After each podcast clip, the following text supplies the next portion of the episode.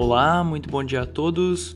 Aqui Daniel Boss, da Gerência de Assuntos Econômicos e de Investimentos do Banrisul, e esses são os destaques da nossa sexta-feira.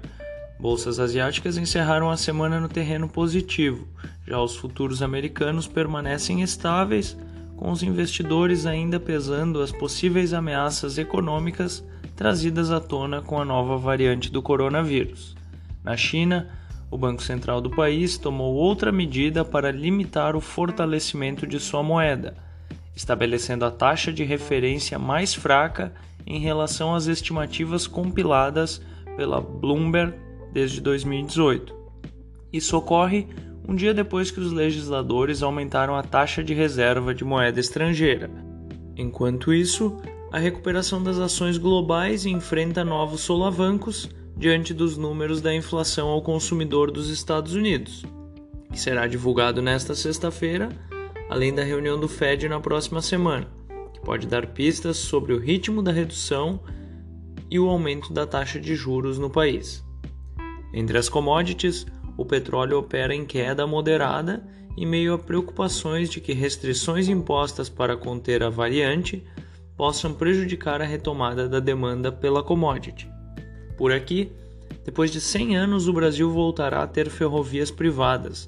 O governo federal assinou os primeiros contratos que autorizam empresas a erguer projetos do zero, num novo modelo privado, com previsão de investimento de mais de 50 bilhões de reais.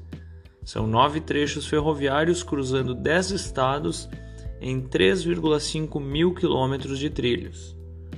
Além disso, a Caixa Econômica Federal começa a pagar nesta sexta-feira o Auxílio Brasil para os primeiros beneficiários do programa. Vamos ao fechamento do mercado. O dólar fechou a quinta-feira em alta de 0,7% aos R$ 5,57. O Ibovespa registrou queda de 1,67% aos 106.291 pontos.